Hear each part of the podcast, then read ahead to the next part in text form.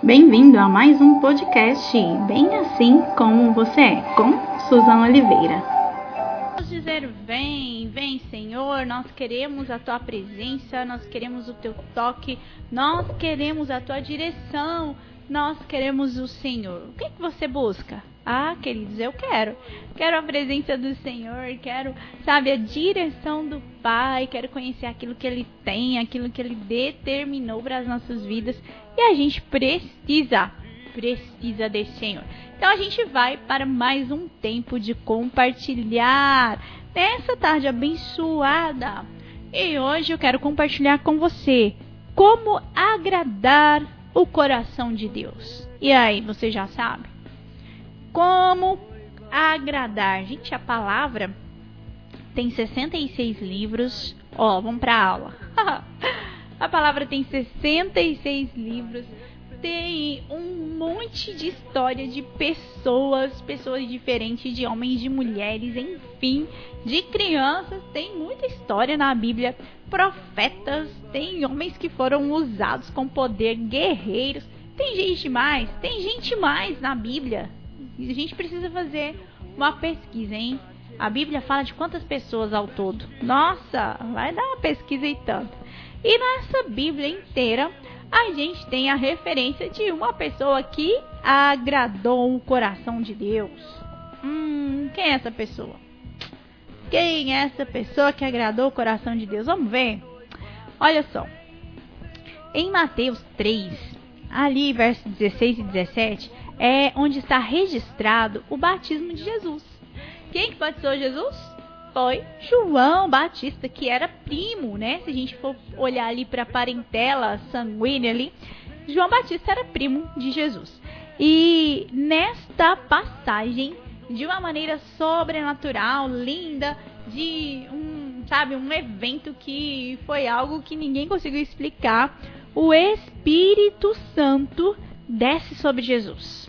Tem ali, como a palavra diz, um, uma forma de pomba aparece ali sobre ele. Onde que Jesus foi batizado, gente? Jesus foi batizado no Rio Jordão. Então vem o Espírito Santo, desce sobre Jesus e Deus. Gente, quem é Deus? Deus é o Todo-Poderoso, é o Pai, é aquele que está nos céus, aquele que disse: haja luz e as coisas vieram a existir.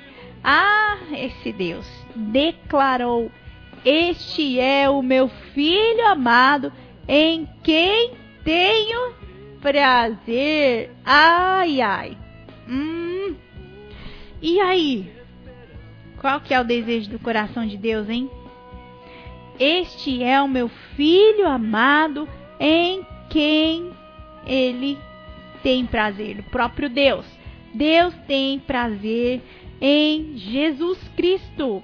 Mateus. Tá isso aí, tá? O batismo de Jesus, essa referência está em Mateus.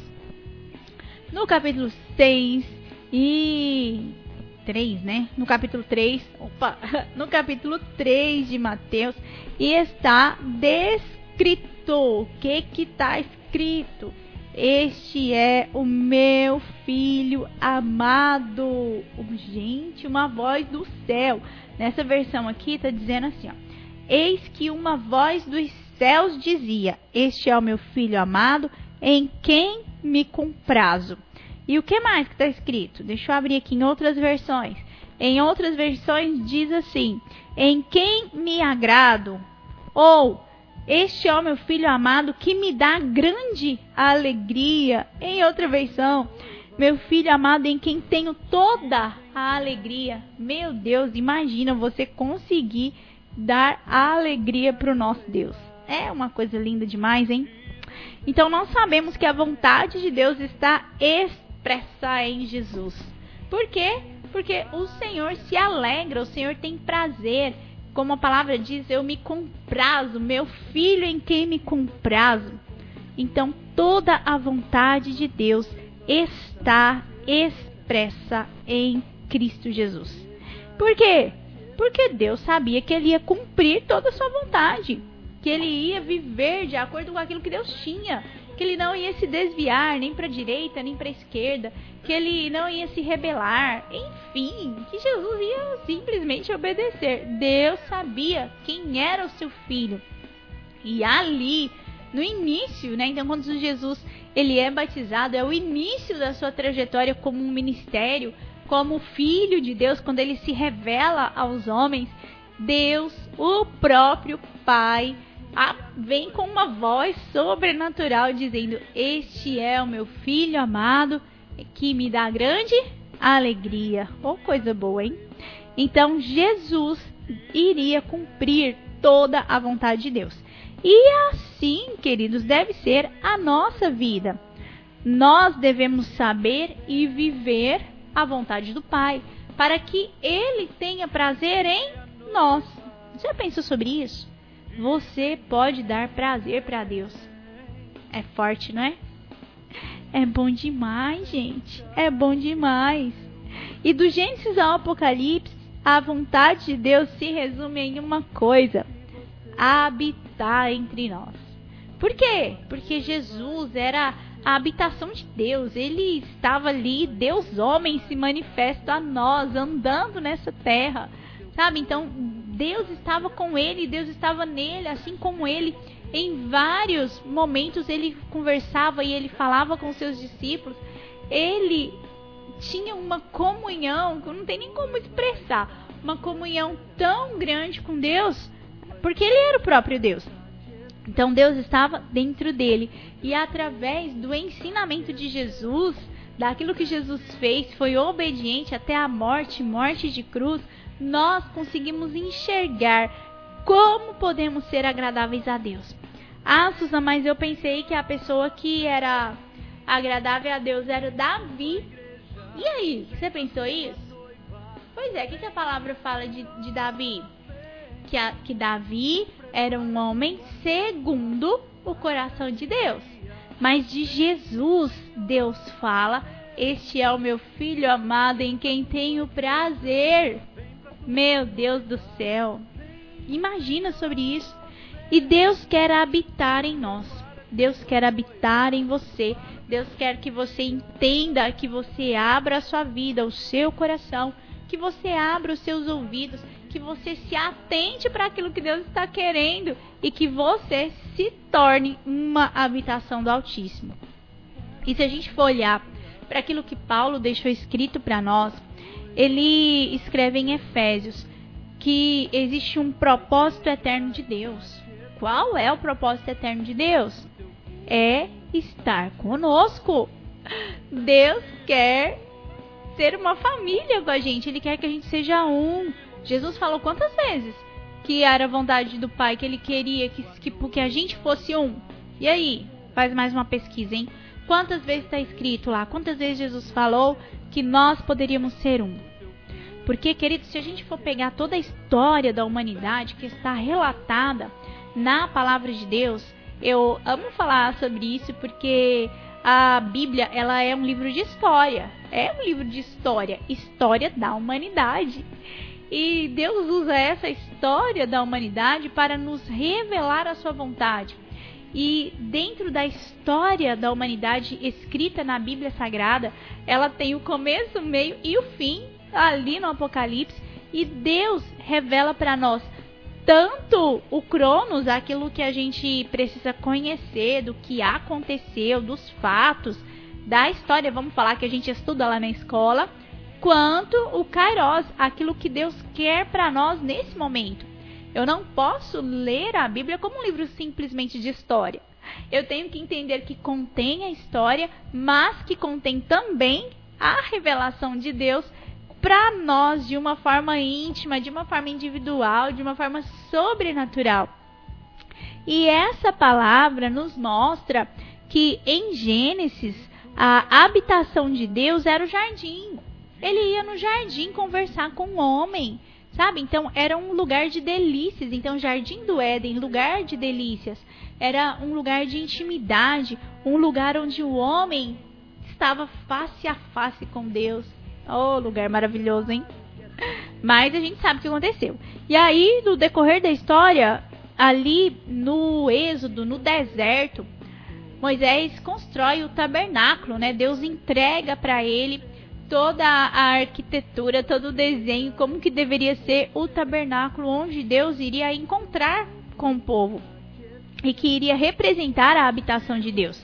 E esse lugar de habitação no deserto, no Êxodo, era o tabernáculo, o tabernáculo de Moisés. Com o passar do tempo, com a conquista da terra prometida, com sabe, é, Israel tomando é, os judeus, né, tomando posse de Israel, então tomando aquela terra que era a terra que mana leite e mel, que era Canaã. Então Deus entrega aquilo para os judeus e o que, que acontece? Davi vira para o Senhor, o adorador, hein? Ele vira para o Senhor e fala: Senhor, como pode eu ter um, um palácio para mim morar? E o Senhor ficar lá numa cabaninha, num tabernáculo feito de tenda. Olha o coração desse homem, hein? E aí, Davi, ele fala: Eu quero construir uma casa para o Senhor. Mas Davi não construiu essa casa. Quem se construiu foi Salomão. E ali, então, no tempo dos reis, né? Então, se a gente pegar a palavra, crônicas, reis, nos salmos, em muitos daqueles livros ali que são históricos, na palavra de Deus, a gente conhece esse templo, o templo que foi construído por Salomão, que era algo maravilhoso, magnífico, que era, né, algo assim, vindo do próprio Deus. E a gente sabe que houve a destruição do templo, que veio a reconstrução, teve um segundo templo, enfim, tem toda uma história ali no Velho Testamento mostrando e falando um pouquinho sobre a habitação de Deus em meio aos homens. E quando a gente chega no Novo Testamento, quando a gente começa a entender a história de Cristo Jesus, quando a palavra relata para nós que o Senhor mandou um anjo para conversar com uma mulher, com uma virgem, e que nela seria gerado o Filho de Deus. Oh, Pai, que coisa mais linda! Então, Deus habitou no seu Filho, o seu Filho unigênito, Jesus Cristo, o Cordeiro de Deus. E Jesus, olha que coisa mais linda, que andou nessa terra, que fez tantos milagres, que manifestou mesmo quem era Deus, que mostrou para aquele povo que não tinha mais que viver uma religiosidade, que não era só para sac sacrificar ali diante do Senhor, mas que a gente tinha que, sabe, entregar o coração. Enfim, Jesus pregou tantas, coisas. E é interessante a gente falar sobre isso. Uma hora a gente vai compartilhar sobre, só sobre isso. Jesus, ele pregou para os judeus. Gente, os judeus já conheciam Deus. Era como se fossem os crentes. Jesus foi lá falar para os crentes que estavam fazendo errado. Pensa sobre isso. Já pensou sobre isso? Nossa! Pois é. A salvação veio para os judeus, mas, como a palavra diz, os judeus o rejeitaram. Então, a salvação foi ampliada para mim, para você. Sabe? Então, nós temos livre acesso a Deus através de Jesus. E o que, que Jesus faz depois da ressurreição? Se você pegar João, ali no Evangelho, e ler ali dos versos, os capítulos 14, 15, 16, você vai ver ali uma das as últimas orações de Jesus. Jesus explicando, conversando com os discípulos, é ali onde está escrito: Senhor, eu peço que não os tire do mundo, mas que o livre do mal. E aí Jesus começa a falar de alguém que viria depois dele. Mas quem, Susan? Quem? Porque Deus estava habitando em Jesus. E Jesus, após a sua ressurreição, mostra que Deus vai habitar em nós através do Espírito Santo. É lindo você ler e você ver tudo aquilo que Jesus ele ensina e ele fala de quem é o Espírito Santo e que eu e você nos tornaríamos um templo, um tabernáculo, um jardim para o Senhor. Olha que coisa mais linda. Então, hoje nós podemos ter livre acesso ao Senhor e ser agradáveis a Ele, assim como Jesus fez, assim como Jesus foi. Meu filho amado, em quem me comprazo. Então, queridos, para agradar o coração do Pai, nós precisamos entender que somos construtores da sua habitação. Hum, anota aí. Para a gente agradar o coração de Deus, o Pai, a gente precisa entender que nós somos construtores para a sua habitação. Nossa! Então, não é uma habitação feita por mãos humanas, por pedras, por tijolos, como está escrito na palavra, mas é uma morada feita de pedras vivas. Ah, feita de pessoas, de discípulos, feitas por cada um de nós que somos a sua igreja. Hoje, para agradar o coração do Pai, nós precisamos ter Ele em nós.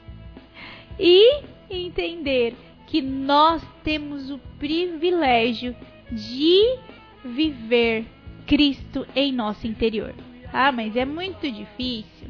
Não é, queridos. Nós temos um ajudador, um consolador.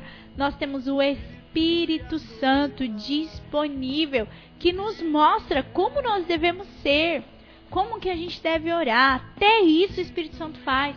Como que a gente precisa seguir, quem que deve nos conduzir, como deve ser tudo na nossa vida. Gente, o Espírito Santo faz tudo isso. Por quê? Porque ele nos quer pertinho do Senhor. E eu quero estar perto de Deus. Hum, como eu quero esse lugar. Então você pode ter a oportunidade de ouvir a voz do Senhor dizendo: Este é o meu filho amado em quem me comprazo. Nossa, vai ser maravilhoso ouvir isso, hein? Eu acho que vai ser tremendo. Porque, queridos, nós estamos vivendo os últimos dias. Nós somos uma igreja que precisa se transformar em uma noiva. Como assim uma noiva? Gente, uma noiva é alguém que está esperando pelo noivo e que está esperando com um certo ansiedade, com uma vontade de conhecê-lo, de estar com ele. Eu e você precisamos ter essa vontade de encontrar com o nosso amado, de encontrar com o nosso Senhor. E nós podemos, nós podemos encontrar com Ele.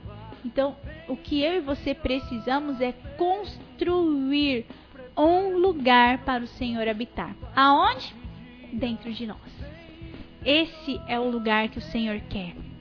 Ele quer habitar no nosso interior. Ele quer manifestar a sua verdade, a sua graça, a sua soberania. Ele quer nos ensinar quem ele é. Sabe? Ele quer encher os nossos corações. Ele quer trazer algo novo. Gente, Deus quer estar comigo e com você. Já pensou? Então, vamos agradar o coração de Deus, vamos ser agradáveis ao nosso Senhor ao ponto de sermos a habitação dele. Isso é possível, queridos. Isso é possível. Basta nós querermos, basta buscarmos a Ele, pagarmos um preço de ter a presença do Senhor, de viver aquilo que Ele tem não olhando para as coisas desse mundo, queridos. Não, sabe? Ah, pensando naquilo que a gente faz nessa terra. Não, nada disso. A gente pode ser a habitação do Senhor simplesmente olhando para Ele. Eu quero olhar para Ele. É o que eu mais quero. Estar na presença do Senhor. E você pode, você tem esse canal direto em Cristo Jesus. Então, vamos juntos construir esse lugar para a habitação de Deus. Vamos juntos entender que somos. Como que a gente vai falar? Uh, somos o lugar certinho que Deus precisa para habitar. E aí Deus pode habitar em mim, em você, no seu irmão, no seu vizinho, no seu amigo, ah, em todas as pessoas dessa terra. Por quê? Porque o nosso Deus é um Deus onipresente e nós precisamos dar lugar ao Senhor.